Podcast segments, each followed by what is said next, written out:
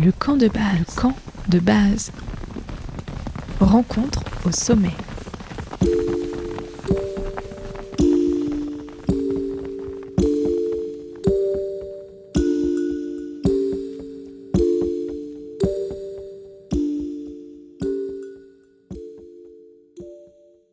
Bonjour et bienvenue dans ce troisième épisode du Book Club de euh, septembre 2023. Aujourd'hui, je vais vous parler d'un livre, en tout cas mes invités vont vous parler d'un livre, c'est Carnet de guide et je suis en compagnie de Simon Parco et de Paul de Châtel-Perron. Bonjour à tous les deux. Bonjour Émilie. et merci beaucoup d'avoir accepté euh, l'invitation. Alors, on se parle, ce livre, il est sorti euh, depuis euh, à peine dix jours. C'est un livre euh, qui se veut être un témoignage ou un hommage brûlant à la montagne, qui lit et délie les êtres, ainsi qu'à ces hommes et femmes. Je reprends l'expression du livre parce que j'ai trouvé très juste, aux mains calleuses qui gagnent leur vie à essayer de ne pas la perdre. Simon, donc, c'est vous qui avez écrit ce livre. Paul, vous, vous signez euh, les magnifiques illustrations qui accompagnent les très beaux textes. Est-ce que vous pouvez nous raconter un peu comment vous vous êtes rencontrés autour de ce projet? Eh ben, on s'est rencontrés en, en signant le contrat chez, chez Glénat, au siège de Glénat à Grenoble, parce qu'on ne se connaissait pas avant, en fait. C'est euh, une éditrice, euh, Marion Blanchard, qui est venue nous chercher, Paul et moi, et qui nous a fait nous rencontrer. Euh, donc il y a quoi un an et demi de cela, l'hiver, euh, pas l'hiver dernier, peut-être, euh, ouais, ouais, c'est ça, l'hiver 2020, 21, il me semble, ou 2022. Ouais, c'est ça. ouais, hiver 2021. Et donc, on s'est rencontrés vraiment pour produire ce livre. On ne se connaissait pas avant. Simon, c'est la première fois que vous écrivez sur la montagne? Alors pas du tout, enfin pas du tout, c'est j'ai envie de dire presque la troisième fois que j'écris sur la montagne. Moi, mon premier ouvrage, je l'ai écrit alors que j'avais 21 ans en 2017, euh, 2017-2017. Je l'ai écrit sur la marche de manière plus générale sur les chemins de Compostelle, un pèlerinage sur les chemins de Compostelle. Et puis j'ai écrit un premier roman, Le bord du monde est vertical, qui euh, s'est beaucoup diffusé, qui a rencontré un certain succès aussi en France euh, l'année dernière, et qui est donc un roman d'alpinisme mystique et poétique, un roman montagnard. Donc j'ai envie de dire, c'est quand même euh, la deuxième, c'est mon deuxième livre édité à compte d'éditeur sur la montagne, et puis mon troisième ouvrage qui parle de la marche, de la déambulation et aussi de l'ascension. Paul, euh, il faut un peu de matériel euh, pour dessiner en montagne. On peut être assez minimaliste, mais tout de même, euh, il faut porter quelques carnets, quelques crayons, quelques tubes, quelques godets. C'est quoi pour vous peut-être la difficulté d'avoir de faire ce travail en montagne? Ouais, c'est marrant ce que tu dis parce que en effet, à chaque fois que je fais mon sac pour partir en montagne, à la fin, je me dis toujours mince, c'est pas assez de place pour mon matériel. Et, euh, et donc, euh, en effet, c'est euh, peu de choses en fait. C'est un petit carton où dedans je vais mettre mes feuilles d'aquarelle, une petite boîte métallique où je vais mettre mes pastels, mes petits crayons de papier que j'ai coupés au préalable pour qu'ils puissent rentrer dans cette petite boîte, et et un sachet Ziploc, tu vois, pour mettre mes tubes d'aquarelle. Donc c'est très très minimaliste et la flotte eh ben, j'aime bien euh, dire que en fait, je récupère l'eau que je trouve autour de moi. Donc, euh, souvent, c'est de la neige. quand je suis en montagne, quand je suis en bord de mer, c'est de l'eau salée. ok, c'est marrant parce que ça comptera aussi le, le format finalement. Oui, oui, carrément. Alors après, en montagne, moi, ce que je fais, c'est surtout des, des pochades, donc vraiment des travaux préparatoires, où je vais essayer de capter une lumière, capter des ambiances, positionner en fait des, des plages de couleurs euh, et après, avec toute cette base-là que, j'associe souvent avec, euh, avec des photos, eh bien, je retravaille en atelier sur des formats beaucoup plus, euh, beaucoup plus grands. Alors, dans ce livre, on a un chapitre par personnage, on va dire ça comme ça, qui raconte une histoire de montagne ou une vision de la montagne. Comment est-ce que vous avez décidé de ce format justement qui euh, est en fait un portrait euh, de la montagne euh, par ceux et celles qui la traversent. Ouais, en, en, en, fait, au départ, on voulait raconter que des histoires de montagne, que des anecdotes de montagne dans ce livre.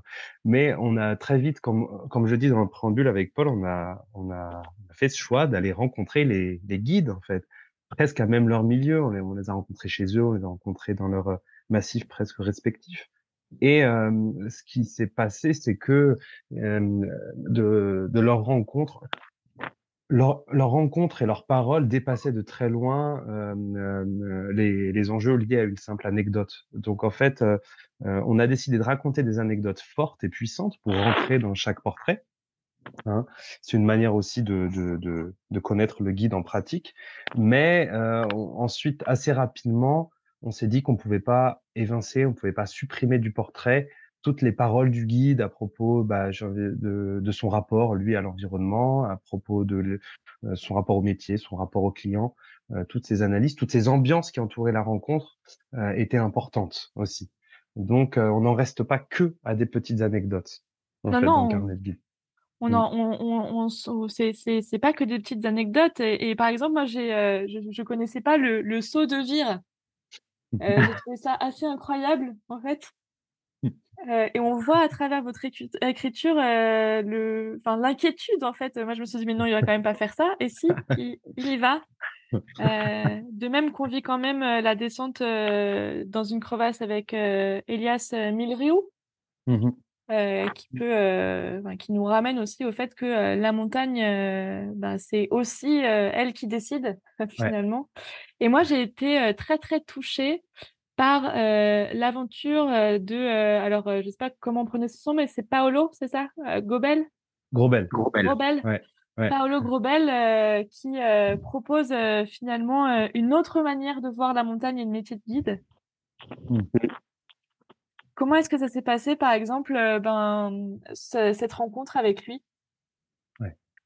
En effet, cette rencontre illustre vraiment sa manière de travailler euh, dans ce milieu montagnard. On est arrivé avec Simon chez lui et en fait, il était en train de, dîner avec ses clients et ils étaient surtout en train de, parler de leur journée qu'ils ont passé à travailler euh, sur une arête.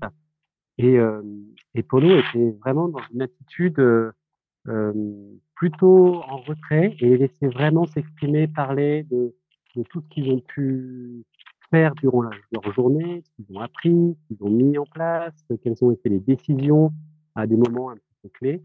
Et, euh, et avec Simon, on s'est regardé parce qu'on était euh, positionné euh, un petit peu sur un côté de la pièce et on, on regardait tout ça. Et on s'est dit, waouh, là, il y a une mmh. pédagogie qui, que, que Polo a, a, mis en place qui est vraiment hyper intéressante. Euh, tu vois, Simon, ça nous a vraiment, ça nous a vraiment plu en fait, cette manière qu'il avait d'interagir avec, avec les clients.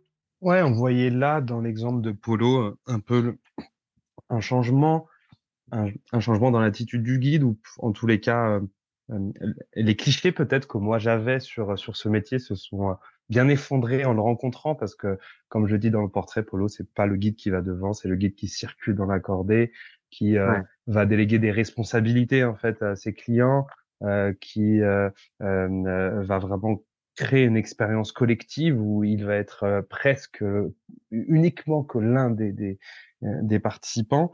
Donc il y avait ce mode de gouvernance un peu horizontal qui était intéressant chez lui. Je tiens quand même à dire que c'est quelque chose qui est assez présent dans, dans la plupart des guides qu'on a rencontrés. Hein. C'est une évolution euh, qu'on a pu constater chez d'autres guides. Mais Polo Grobel, c'est peut-être l'un des symboles. Enfin, j'ai décidé dans le portrait d'en faire l'un des symboles de ce, de ce un peu changement de paradigme en fait de la posture du guide. Mais il n'est pas seul, évidemment. Mmh. Paul, euh, vous racontiez que vous étiez un peu en retrait quand euh, Polo était euh, avec ses clients. La question que moi ça me pose, c'est comment est-ce que dans un travail qui est presque documentaire, vous vous faites oublier quand vous assistez à des moments de vie qui sont des moments de voilà de, de montagne en fait. comment vous faites ça? Ça, dépend. Il y a des guides euh, qui sont tout de suite euh, dans le partage. Euh, on rentre assez vite en fait dans leur intimité. Euh, là, dans le cas de, Polo, on a vu avec Simon qui était euh, voilà encore en train de travailler parce qu'il parlait de montagne, il parlait de un petit peu de, l'aventure qu'ils ont pu vivre ensemble. Et donc du coup, là, on, s'est dit bah on va les laisser parce que qui sont en train de, terminer ça. Euh, bah, c'est vrai qu'il y a une, euh, bah, une posture dans l'interview où, où, parfois on, a laissé le guide vraiment s'exprimer. On n'a pas eu peur aussi de laisser des silences s'installer parce que parce qu'on voyait que le guide était en train de de, de, de, mettre des mots en fait sur toutes ces sensations. Donc c'est il y a un rodage en effet à avoir euh, pour vraiment euh, ressortir bah voilà les choses intéressantes.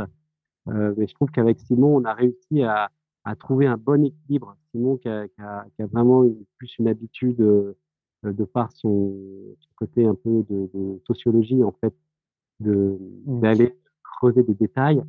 Euh, moi, plus avec ma pratique de la montagne, j'arrivais à, à, à, faire préciser des choses euh, peut-être euh, un peu techniques. Donc on avait ce, voilà, une belle complémentarité entre Simon et moi qui nous a permis bah, bah de, de, de, sortir en effet de ces interviews des, à la fois des anecdotes, mais aussi bah, des choses qui sont plus intimes. Simon, on a entendu de la part de Paul que lui, il faisait des, presque des pré-esquisses euh, quand vous mmh rencontriez les, les, personnages de votre, mmh de votre livre. Comment est-ce que ça s'est passé pour vous l'écriture? Ah, merci pour cette question, j'aime bien parler d'écriture. Hem, et ben, ça a été très laborieux et très difficile, en fait, l'écriture de ce livre pour moi, parce que je suis plus habitué à écrire de la poésie ou de la fiction, ça doit sans doute se voir dans le carnet de guide et là, comme le disait Paul, on s'est un peu quand même transformé, en documentariste, en en en reporter ou presque en journaliste, hein, ce qu'on voulait ce qu'on voulait évidemment absolument éviter parce qu'on n'est pas journalistes tous les 2, on est plutôt artiste en quelque sorte. Euh, et euh, moi, l'écriture, elle s'est passée de la manière suivante, en fait, c'est que je n'arrivais pas à, définir une atmosphère, écrire un portrait euh, pendant la rencontre et même après la rencontre. Euh, il y avait quelques thématiques ou quelques détails vraiment sensibles qui que je gardais dans un carnet évidemment pendant et après la rencontre, mais le gros du travail, il se faisait plusieurs mois après en réécoutant l'interview, ou plutôt la rencontre des guides, qui parfois durait deux heures, trois heures hein, d'enregistrement, et c'est en, en, la réécoutant, en la transcrivant directement sur sur ordinateur, que j'arrivais à, à, tirer en fait de la parole du guide ou de la guide euh, l'architecture de mon portrait. Donc ça s'est vraiment fait, c'était un travail euh, après coup. Euh, euh, c'était un travail après coup et, et, et, et, souvent les portraits sont le résultat de plusieurs semaines de travail euh, qui arrivent parfois plusieurs mois après la rencontre. Et la matière première, ça a été surtout, surtout l'enregistrement sonore et quelques souvenirs quand même sensibles de la rencontre. Mais je ne créais pas le portrait pendant la rencontre ou juste après. Est-ce que vous avez décidé de collaborer euh, encore une fois euh, ensemble euh, après cette première expérience? Mmh. ah bah pourquoi pas? Après, on n'a pas encore de, de projet en commun, mais, mais moi, continuer l'aventure me, me déplairait pas parce que je trouve qu'il y a une certaine complémentarité qui est intéressante avec Paul. Ouais. Mmh. Mmh. Ouais, ouais, puis on a vraiment vécu des, bah, une belle amitié, donc, donc pour travailler sur un futur projet, ça sera vraiment avec joie. Ah, trop bien. Et puis, euh, je pense que tous les deux, on a aussi euh, cette passion de la rencontre et cette passion de la passion des autres. C'est-à-dire, on s'est rendu compte au bout d'un moment, ce qui nous intéressait avec Paul, c'était de rencontrer des gens qui vibraient en nous racontant leur passion en fait dans la vie. Là, il nous parlait de montagne, ça tombait bien parce que c'était notre passion commune aussi avec Paul. Mais ils auraient pu nous parler, je sais pas moi, de vin, euh, de, de gastronomie euh, ou de mer. ça aurait été tout aussi fascinant. Et, et c'est pour ça qu'envisager d'autres projets sur d'autres thématiques, ça peut être sympa parce qu'on a, il me semble tous les deux, euh, ce que je disais, la passion de la passion des autres. Ouais, tout à fait, ouais. ouais. J'ai une dernière question qui s'adresse euh, à tous les deux. Euh, Peut-être que Paul, vous pourrez commencer. Qu'est-ce que vous attendez, vous, de ce type d'ouvrage de la littérature en montagne? Euh, À l'heure actuelle, on a énormément en fait de vidéos, euh, qui circulent partout. On montre beaucoup de performances en, en montagne. Qu'est-ce que vous attendez finalement d'un écrit et, et d'un dessin de la ah, montagne? Merci, ouais. Merci pour cette question parce qu'en effet, je trouve qu'elle est, elle est centrale à ce travail. Alors pourquoi déjà on a, enfin, moi je trouve que l'aquarelle justement amène euh, ce côté euh, poétique de l'évasion, puis en plus qui se colle bien en fait à, au titre de carnet, carnet de guide on peut vraiment rapprocher un, carnet de voyage, un carnet de bord. Euh. Et donc, euh, moi, ce dont j'ai vraiment envie quand le lecteur va s'emparer de ce livre, c'est qu'il se dise que bah, la montagne est accessible. Elle est accessible, elle est accueillante et que lui aussi, en fait, peut s'évader comme ça dans les hauteurs si, euh, si, euh, s'il décide en fait de prendre un guide parce que ne pas avant, mais grâce en fait à un guide, eh ben, il peut réaliser ben, ce type d'aventure. Voilà, moi, c'est vraiment ça que j'ai envie que le, le lecteur mmh. ressente euh, en lisant ces, ces petites histoires. D'accord. Et vous, Simon? Moi, de mon côté, je pense que la littérature et du coup la peinture aussi, c'est vraiment une manière d'approfondir, euh, de creuser et de continuer cette extase esthétique devant la beauté euh, fulgurante de la montagne. Cette extase que tout le monde a d'ailleurs, il suffit de regarder les réseaux sociaux en fait. Mais, mais la plupart du temps, enfin, je vous demande d'ailleurs à tous les deux et puis même aux auditeurs, lorsqu'on est en montagne et qu'on se au, détour d'un col, on est complètement ravi par la beauté d'un paysage. Le premier réflexe qu'on a face à quelque chose qui nous dépasse, c'est de le capturer en, en, avec son téléphone portable.